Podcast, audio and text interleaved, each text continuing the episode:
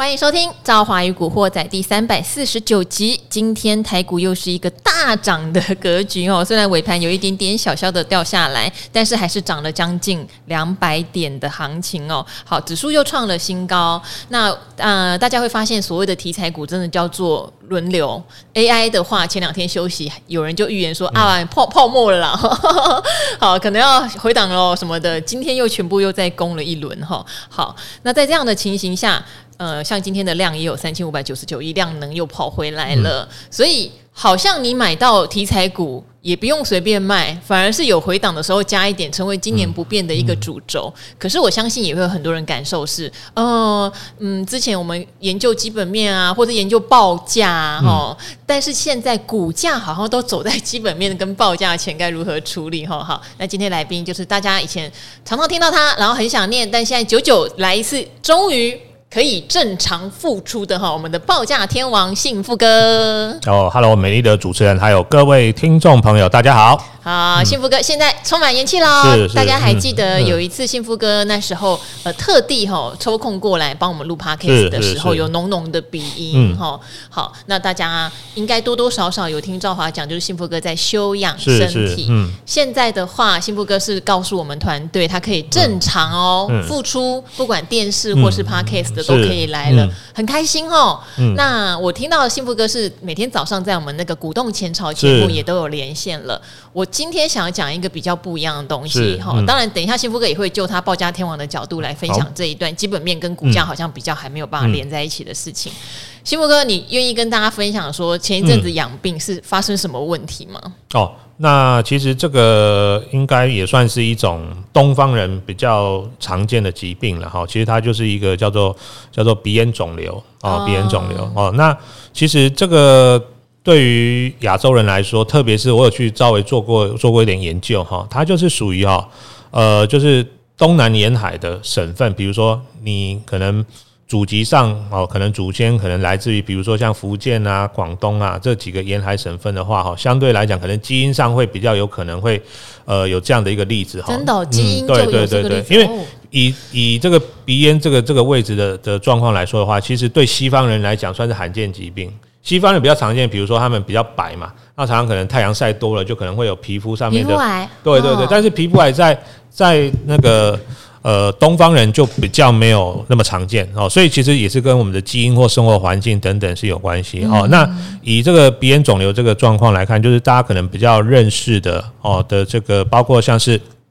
之前这个。呃，王王永庆的二儿子哦，叫王文祥啊，王文祥、嗯、对。那其实他在大概十几年前吧，也是也是很突然的哈，就是就是一检查哇，发现这个。那包括像之前呃，就是像马来西亚的一个一个球王，我记得他叫李宗伟哦，他也是。呃，突然之间，哎，觉得好像身体有点怪怪，去一检查哈，也是也是一样的状况。那不过现在好处是说，现在就是医疗很进步了哦，嗯、所以呢，其实呃，这个治疗之后呢，大部分的一个状况都还可以维持不错哈。所以现在就是呃，一样还是要固定去去检查啦哦，然后呢，呃，维持一个身体保持平衡的一个状态哈，然后呃，包括像运动啦、饮食啦哈，都有特别再去做一些跟可能之前哦可能。呃，都比较晚睡啦，哈，或者说可能运动的时间比较少等等，哈。现在其实生生完病在休养的时候，其实都有去做改善了，哈。所以我觉得，呃，大家如果说遇到这个这个生病，也不用说好像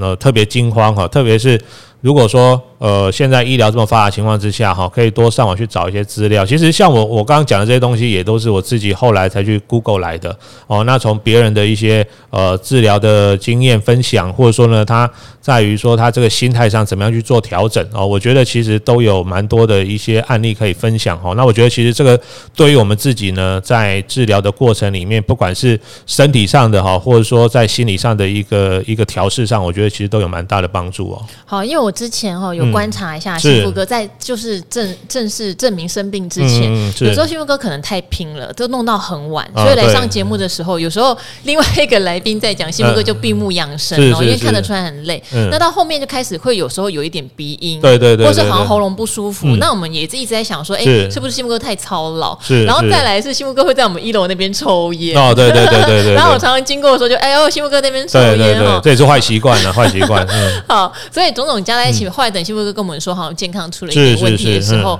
我们说啊，原来之前那些有一点前兆，对对对，就是很累，可能因为你鼻子不是很顺畅，所以整个氧气没有办法吸得很足，对对对对，然后又有抽烟嘛，对。那呃，你发现的时候有没有说是第几期这样子？大概介于二到三吧，嗯，二到三。那其实呃，那个时候一开始一开始就是觉得，哎，好像就是蛮容易，呃，就是。呼吸比较不顺畅嘛，哦、嗯，然后再来就是，哎，突然开始会流鼻血，因为我以前很少，对，很少流鼻血，哈，那，哎，突然开始流流鼻血，而且是呃经经常性的，而且那个一次可能出来就觉得，哎，好像怎么量还蛮大的那种感觉，这么夸张、啊？嗯，对对，那你就觉得，哎，好像真的怪怪的，就赶快去检查。不过那十一点上，我们也蛮感谢赵华美，女，她那时候有介绍他。呃，台大 EMBA 的这个学长啊，还是同学对，那有有对对对，那时候有先做了一个检查，不过后来我是到林口长庚去治疗了哈，所以其实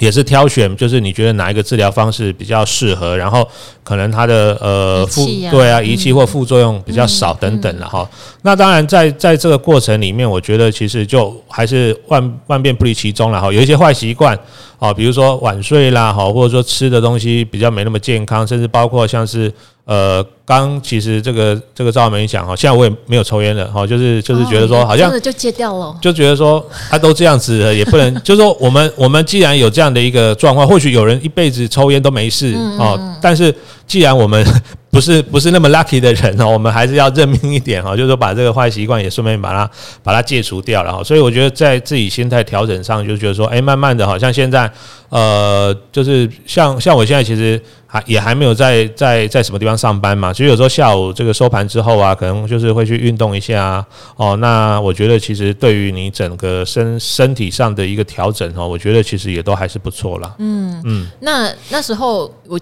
我必须问哦，就是这对你的人生观会有影响吗？嗯，因为之前就是拼命三郎，嗯，然后我 常常在节目上开幸福哥的玩笑，嗯、就是想要帮幸福哥找女朋友，看、嗯、到有观众骂我，是、嗯、觉得说我不应该一直啊，其实讲幸福哥是单身，其实其实应该说这个都是一种朋友之间互相的关心呐，我觉得也也是一个善意的出发点哈。那我觉得其实，在很多人生病之后，其实对于人生的体认或体会比较不一样哈，就是说，其实。简单来讲，就是人家讲说，即便你你多呃这个多有权势，或者说你多有钱哈，但是你如果没有健康，就前面那个一不见了，后面再多的零都没有用哈。那其实我觉得这个这个通常就是你要遇到之后啊，呃，你真的自己就会体悟，否否则的话，其实有时候。呃，很多人可能长辈什么都跟你讲说啊，你要咔嚓苦呢呀，你要多吃一点青菜水果。其实我们一般都说哦，好了好了好，但实际上可能我们就 当做耳边风，就就就听听就算了哈。但是在那段时间，你自己在身体调养或者说在治疗过程里面，然后你会觉得说，哎，确实哈，这个健康这个东西哈，呃，真的呃非常非常宝贵，非常珍贵哈。那趁现在哦，就是呃呃治疗还有这个休息的时候呢，你慢慢把啊过去的一些不好的习惯去做改正。那那当然，这个对于你未来哦，整个身体身体状况，因为像我们呃，在遇到一些呃，可能之前哈相关的一个病例的时候，其实我觉得我们那个那个那个林林口长跟那个医生还不错，他还开了一个群组。他那个群组就是把过去他所看过的病人，他有开一个群组，然后上面就是你有问题，你可以上去问其他的，我们也叫学长 学姐，你可以问他说，诶，这个你可能有什么类似的状况，然后看人家经历过的话，有有没有什么他的经验可以跟你分享啊？所以我觉得这个这也蛮不错的，就是很多人一开始的时候可能心理心理上会比较会有压力，或者说可能家里面的人会会可能想去打听说啊有没有什么什么什么偏方啊什么哈，那其实有过来人的经验给你一些。分享的话，其实你心里面的层面上也会，就是呃，相对来说比较不会说一开始有那么大的压力了。啊，他们的分享就是在这个疗程里面，你觉得有会让你觉得怀疑，或是很需要别人支持，或是很不舒服的时候吗？呃，会有啊，因为通常像治疗的过程里面，一定比如说呃，有一段时间你可能呃味觉会基本上没有。哦，会没有味觉？对，会没有味觉，因为因为我们这个主要集中治疗是在你的那个鼻子，还有在那个口腔附近。那这附近有蛮多的味觉的神经哦，所以那一段时间基本上就是治疗开始之后，你那段时间吃东西是没有味道的。嗯，那很多人就会觉得说，哇，那我吃不下怎么办？像那段时间，其实很很多人就会想说，那我该吃什么？哦，就是你胃口不好，而且吃东西又没味道，其实你可能吃东西的意愿不是很高。所以那么时候就说啊，你可以去买什么买什么营养补给品呐啊，嗯、啊，或者说有人会担心说，那会不会一辈子我吃东西都没有味道，对太可怕了？对，嗯、那。前面就会有学长姐分享说，哦，那个你不要担心，可能大概等治疗完之后，大概呃两三个月慢慢会回来，那甚至半年一年之后，应该就会恢复到原来的样子。那像我自己现在治疗完，大概。呃，半年多，其实味觉也都恢复的差不多。嗯、那在那个装当下，你当然你没你遇到你自己吃东西没味道，你会觉得很可怕。因为有的确诊也是会这样。哎、欸，对对对，类似像那样子哈。嗯、那你就说哦，原来大概大概治疗完大概三个月、半年之后，应该状况就会恢复。那心理上的那个压力啊，就不会那么大了。嗯，嗯啊，你在治疗的过程中还有在看股票吗？呃，其实还是会稍微看一下啦，但是就不会像说，哎、欸，现在是比较有时间看，那时候可能就。就是因为我们治疗都在白天嘛，白天几乎那一天、哦、那段时间每天都要去去去医院，对，所以其实大概回来的时候下午稍微看一下收盘了，其实就没有说可能有有办法花比较多的时间去做更深入的研究，嗯、就稍微瞄一下这样而已啦。好，我可以问一下，这样子治疗的费用吗？嗯、因为一般人很多人会觉得我没有买保险，哦、我我如果怎么样怎么样，对，嗯、那到底这样子治疗费用会落在？呃，应该这么说了哈，就是说其实现在现在医疗很进步，那我自己那段时间也稍微做了点研究，就是你要比较好的医疗，或不管是现在可能已经呃引进的，或可能还在实验中的，其实坦白说真的不便宜。像我自己的话，这个自费大概一百多万啊。自费要一百多万啊？对，因为因为他强调了，就是说他他其实大家有有有空可以上网查，就是说他他是这个叫做质子治疗，是他他的机器的好处就是说它的副未来的副作用比较少。当然你可以选择健保有给付的哦，但是健保有给付会变成说他他在治疗的同时，它的杀伤力比较大，它有可能把附近正常的细胞也影响到，所以呢，照理说它的副作用可能就会比较多。那这个其实健保有给付，你可能不用花什么钱哦，就是就是可以可以得到这样的医疗。但是我自己评估的结果就是说，呃，如果在经济能力许可的范围之内，或者说你保险其实刚好可以理赔的情况之下，当然你会希望说我治疗的效果越好，而且副作用越少是越好的哈。所以我觉得这个取决于每个人的规划，不一定说哦，我一定说一定要花到这个五十万、一百万甚至等等。那其实像这个直指治疗的话。呃，目前其实呃，慢慢已经有越来越多的医院有。过去最早是这个长庚的王永庆先生拍板哦，他是在十几年前看到日本有这样的技术，他就决定说，诶，这个技术很好，他引进来台湾。所以，因为你刚刚提到他的儿子，对不对？对对对对，所以长庚是最早有的，对，所以我才会到林口长庚。那现在其实呃，这个。台北医学大学哦已经有了，然后呢，台大今年应该也可以开始收病人，所以我那时候到台大去检查，那想说，如果台大有在台大，可是台大是来不及，他今年才会开始收病人哦。然后接下来呢，荣总也会有，荣总是重粒子哦。然后接下来中部的医院，我知道包括像中国医药学院等等，大概到时候可能全台大概会有十几二十台。哦，但是一开始可能这个费用，就我刚刚前面讲到，因为它某些部分是健保不给付的哦，所以你要评估一下，就是说你的呃。经济上有没有这一笔预算，或者说你的保险有没有理赔？哈，那我觉得这个到时候你可以跟你的呃，比如说刚好遇到，比如说家人有遇到，到时候你可以跟这个相关的医生啊，或者说一些呃医疗机构的人员去做讨论哈。这个这个其实我我也是生病之后我自己去研究才知道的，说哦原来呃台湾有这样的技术，那甚至现在日本有有更新的技术也还持续在开发中，所以未来说不定打一个。疫苗就可以对于这个免疫的也有可能了哈。这个之前那个呃莫德纳什么，他们其实也都是在研究这个，未来说不定真的会有疫苗可以用，也说不定了。就像好像呃女生嘛哈，会有防止那个子宫颈癌的疫苗有没有哈？以后有一些癌症，也许有机会发展有疫苗可以来打下去以后不容易得哈。像我们现在很常在讨论什么要打皮蛇嗯方面的一个疫苗，因为到了四十五岁五十岁以上的朋友们，如果工作又太忙。了，很可能会有皮蛇的问题，它是一个免疫系统的问题哈。对啊，因为因为幸福哥还蛮 年轻的，那刚好在这个时间点生病，我觉得。有蛮幸运的地方啦。第一是当然，幸福哥有累积了一些资产，对不对？所以他可以选择对他最好的方式，他觉得副作用最小的，贵一点没有关系。那第二个，年轻就是本钱呐，哈！现在治疗好了，就可以生龙活虎，哈。那身体本来有一些坏习惯，也趁机就把它改掉了。哇，戒烟了呢！这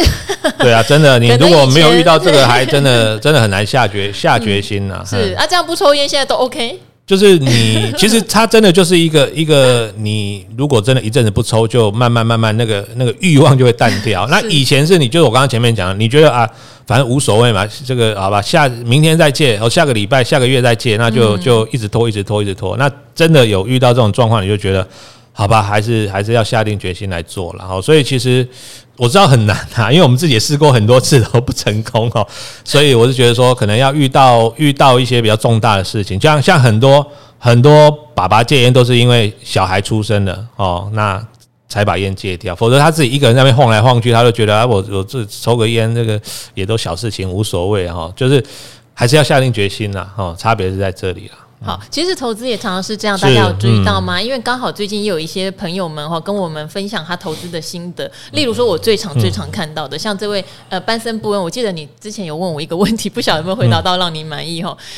不止你哦，有另外一位也有讲过这样的心情。他说呢，感谢兆华专家每日无日的分享，无私的分享哦。他想要分享自己近年来的投资心得，觉得找到适合自己的投资方法很重要哦。他有抓到近期的 AI，还有铜箔基板的行情。我为什么会念？因为铜箔基板前一阵子幸福哥也有跟我们聊到，真的是抓在低点要起涨的时候哈。好，他说。但是因为哦，身边有一个爱当冲的朋友，所以有时我会手痒当冲，导致大盘今年来是多头，我的已实现损益却是负的。等一下，你抓到 AI 跟铜箔基板行情，你还是负报酬。他说决定哈，下定决心不要当冲了哈，不要为了贪快赔了更多。因为呃，这一位班森布恩之前还有一位留言是那一天全真小哥在聊他为什么可以。当冲当冲要有的素质是什么？而这个素质大部分一般的投资人是没有的。嗯、没错，结果就有人留言说，就刚刚好，他当冲赔了一大笔，又听到我们这一集，嗯、他决定就从今天开始。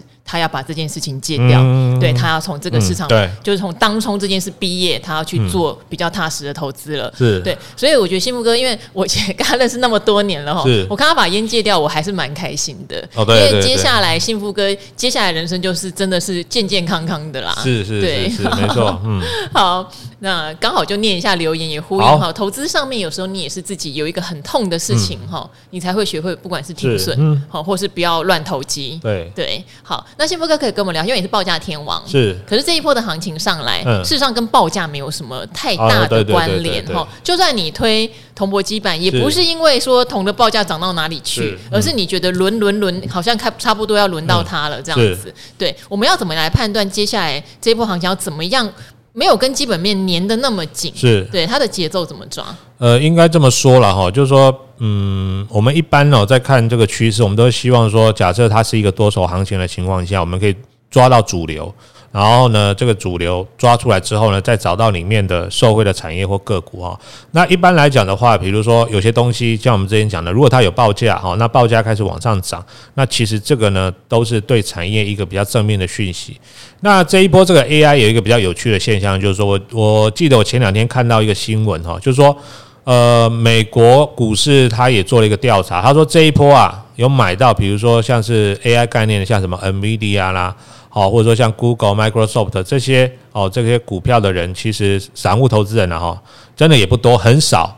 哦。因为其实一开始大家都会觉得说，好像今年景气并不是特别好，特别是上半年，那你就觉得，诶，股票到底在涨什么呢？看不懂。而且很多股价呢，它都是高价位的哦，比如说都是呃五十块、一百块，甚至一两百块美金以上哈。那反倒是他们去观察或做去去做了一个调查之后，发现，诶，散户投资人呢这一波真的赚到 AI 的钱也不多啊。或许跟台股的投资人有点类似哈，但是他们去观察，就是说去年还是诶，好像前年吧，有一段时间在涨所谓的民营股，就是那个好像几线几线哦，几毛钱一两块钱美金，哇，那个时候散户就就非常疯狂哦，甚至一度那一段时间呢，还买了一些小股票去轧空那个机构的投资人哦，所以那段时间呢，这个散户投投资就会非常踊跃，因为第一个。到低价嘛，再来就是一窝蜂大家去炒作某一些题材的时候，其实那一段时间散户的参与率会比较高。那其实我们话说回来哦，除了说像有报价可循之外，其实还有一个非常重要的观点，就是你要看这个产业的领头羊它的表现，而且这个领头羊不只是台湾的股票，而且最好是世界性具有代表性的公司。其实以 NVIDIA 来说的话，去年底、今年初，其实大家就是说，嗯，这个这个挖矿的商机已经没了，然后显卡的库存还那么高，那为什么 NVIDIA 一直一直一直股价都一直在涨？那这个时候其实市场就会开始去。想要慢慢了解背后的故事，所以大概在呃，我记得是过完农历年之后，大概二月底三月初，市场才开始有人慢慢在看所谓的 AI。那这个时候呢，大家知道哦，原来 NVIDIA 的股价是在涨，这个所谓的这个未来性一个非常大的爆炸性的题材。那大家也开始去找寻说，台湾有哪些公司可能是未来有机会受惠的。我觉得我们可以观察哈，这个。这个产业的指标性公司，特别是它是世界级的公司，如果确实它的股价诶走出一个不寻常的，因为我们必须坦白说，或许大家会觉得说啊，可能有一些小股票，或有一些什么什么当冲或隔日冲的主力在那边弄来弄去啊，上下其手，可能今天买隔天就卖了。可是大家去想，如果说 Google、Amazon 哈，或者说像 NVIDIA 哈这些大股票，他们都在同一个趋势上，那。应该不会有哪一只黑手可以同时去 去弄弄 NVIDIA、弄 Google、弄 Facebook 这些股票了哈，所以代表它是一个趋势正在形成。那你再回过头来看说，诶，台湾有哪一些产业或公司受惠这个趋势？其实可能你在三月、甚至四月、甚至进入五月，当这些。呃，不管是所谓的这个伺服器代工啦，甚至散热啦，ABF，甚至后面扩散到包括像是所谓机壳啦、铜箔基板等等，当然你就随便在里面找一些受惠股，就是说或许你没有买到最强、涨最多了，但是多多多少少应该都有机会哦，在这一波里面呢，它的股价还是有往上涨的一个一个一个一个状况哦。好，所以。选择标的的方法很重要啦，嗯、对，嗯，好，那因为我自己这里，呃，今年以来，我觉得也是边做边学，哈，嗯，那一直跟朋友们分享两个方向，一个当然就是你要买你自己认同的，不管是刚刚幸福哥讲，它是一个全球龙头地位哈，或者是说，呃，它的就是过去它的基本面体质本来就非常的理想的。然后你自己看得懂的，好，这个可能是一卦。好像第一季，其实我必须承认哦，我也 miss 掉非常多的公司，因为我没有办法认同。对啊，我没有办法认同它叫做利空出尽，或者是说再烂也不会跌。我个人是真的比较不能认同，但是我不会去空它。这个事情你倒是要知道哈，因为他们就确实没有跌，只是他们在涨的时候，我不太能认同说哇，我看到这个数字，你去追它哈。所以第一是买自己认同的公司，这个真的是相当重要的。第二就是用方法，好，我会。不停的强调，其实如果你觉得这个产业趋势没有错，你用定期定额也好，不定期不定额也好，哈、嗯，有跌很多的时候，你多扣一点也好。那我这边哈也今天就穿插的来念一些留言哈，像这边就有一个叫小 P 飞上天，他说谢谢赵华女神，他说因为某一集说到，如果认同电动车的趋势，那应该反而要逢低布局破发的这些 ETF 哈。他讲的道理跟刚刚幸福哥讲的是一样的，因为这些 ETF 台湾其实也没几档嘛，什么富邦未来车、国泰什么智能电动车，对不对？中信也有车子相关的，他们买的有些是国内的全职龙头股，有些就是国外的大厂。哦，刚刚讲的 NVIDIA 或者是说特斯拉，他们都有持有。哦，看你喜欢什么，甚至宁德时代，他们都有。这些都是非常大的龙头型公司，他们对景气的波动的抵抗力是非常强的。好，一篮子的股票也不是只买一只，你当然相对之下，你跟我说什么，它会跌到下市，这个真的比较难。好，但是有有人下市哦，因为昨天有讲到大华元宇宙下市哈，它的那个规模变得太小了，这是另外一个我们可以来讨论的。好，所以呢，从检视过它的成分股后，我就逢低一路买进了，从十二买到十块五哈，哇，真的捡到很低。这两天已经回到发行价，于、嗯、是我就陆续出脱离场了，感谢哈、嗯。他说现在有些投资人开始嗨了，可是基本面哈景气都不好啊，那很怕自己是半信半疑中离场的，总是投资心态中很难拿捏。那他觉得上节目的达人分享成长经验这块很感人，也很激励人心哈。那希望我们节目长长久久。那刚刚幸福哥分享他的健康，我想也是很激励人心。好，小皮飞上天，他有根据我们之前讲的，你相信电动车趋势吗？你就逢低往下扣，逢低往下扣一个好处，你会累积你的单位数。嗯、这个赵华常常讲哈，你去赚那种急冲的财哈，除非你真的很赶呐、啊，你去 all in 一大笔钱，然后你赚到三四根涨停板，你超爽。可是我跟你讲。万中无一哈，可是你慢慢扣，每个月三千、五千、一万，可能你扣到哎几十万、上百万，你突然那个行情反转，你赚钱了，你就很有感觉了。好，这个累积单位数是一个很重要的事情。好，那但是你这边小 P 他有一个疑问了，因为回到十五块了，他就把它卖了，嗯、会不会离场太快、嗯？我们要怎么判断这种停利点？幸福哥自己有没有一套方法？我觉得停利点，第一个看你对于。呃，不管是赚钱或赔钱的忍受度，有人说我就抓十趴哦，赚或赔我就出场，或者说二十趴都 OK。那如果说要看产业趋势的话，其实还是万变不离其宗，因为电动车哈，呃，这两年有一个有一个很特别的，其实车子的销售量，我们看看那些数字，其实车子的销售量，包括电动车，其实是还是在成长的。可是呢，很特别的是，从去年比如说大盘十一月落地以来，哈，除了说跟做电动桩比较有关的，在比如说像什么飞鸿啦、剑机这些有在涨之外，哈，其实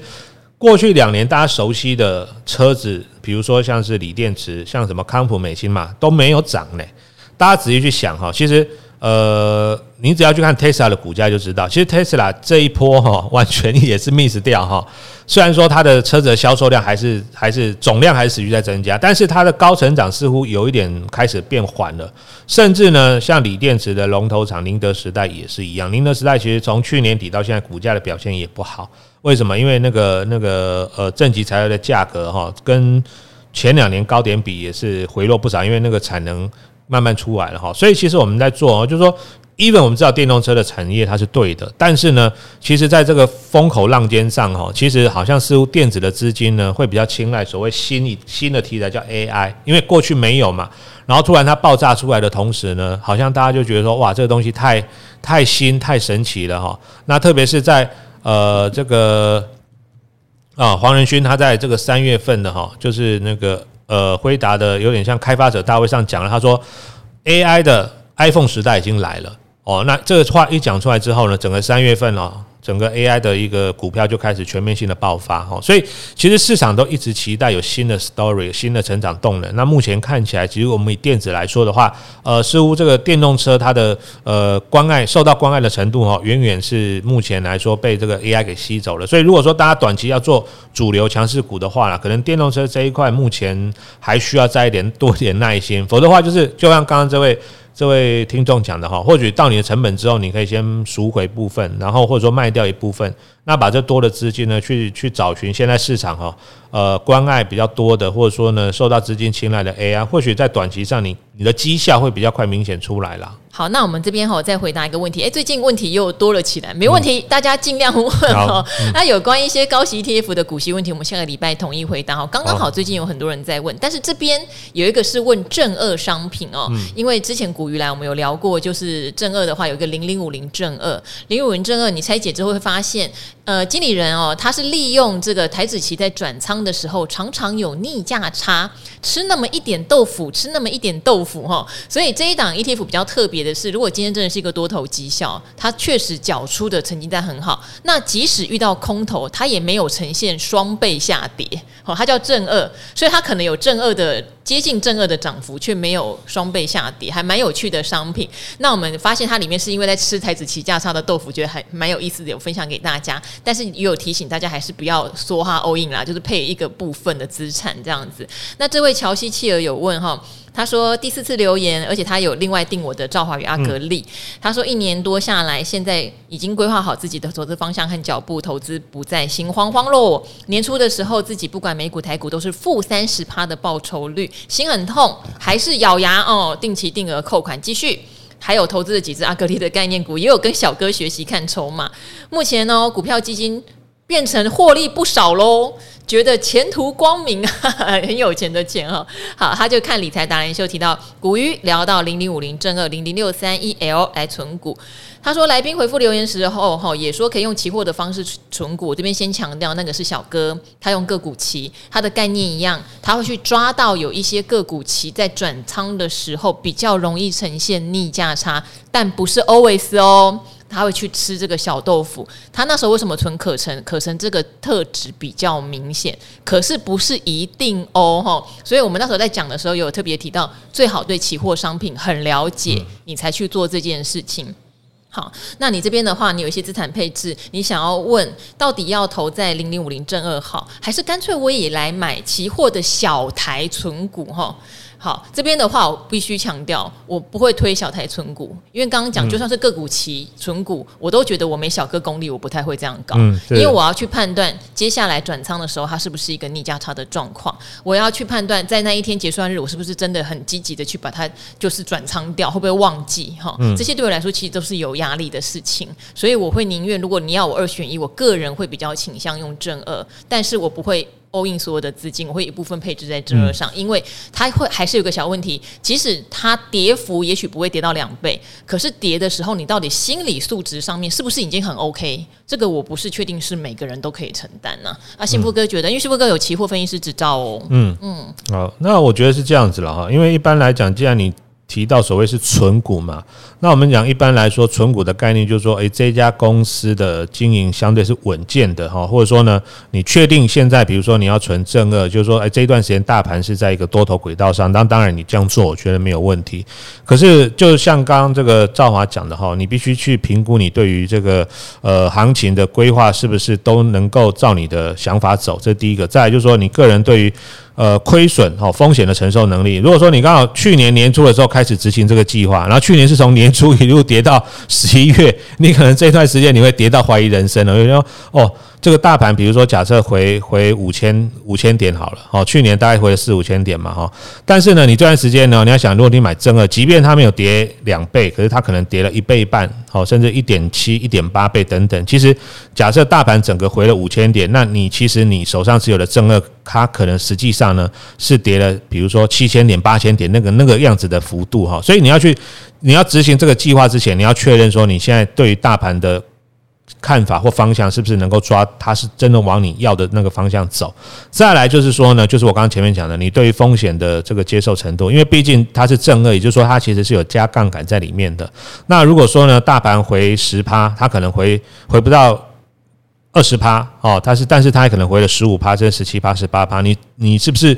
会刚好就点到你的停损，你就？先出场了也有可能哈，所以我是觉得在在每个这个商品上，不管是股票啦、期货，甚至包括像选择权了，你都要去衡量说你的你的操作规划，还有你对这一项商品的熟悉度啊，不然的话，有可能觉得说好像别人赚钱都很简单，那怎么自己来做呢？诶，用这一项商品怎么做就怎么不赚钱哦，都有可能然后，所以我觉得，我觉得如果说你要做这个这个有杠杆性质的商品投资之前呢，还是要先去了解一下这个呃它的它的特性在哪里，还有说如果遇到一些比较突发的状况可能会对你的账面上的一个浮亏损益造浮亏损益造成什么样影响？那如果你都想好想清楚了哈，真的那个时间点要来买，其实也是 OK 啦哈。但是就是我还是强调一点，事先做好功课，这一点蛮重要的。好，那最后我很简单啦，因为刚刚古鱼在线上哈，他隔空跟我回答了一个问题，有一个叫陈伟伟伟突然提到说，高息 ETF 的股息位置来自于成分股的股息。嘿呀，对我因为我我不好意思，因为我忘记我是在达人秀还是在古惑仔有提到，像零零五零。它有一个资本利得哈，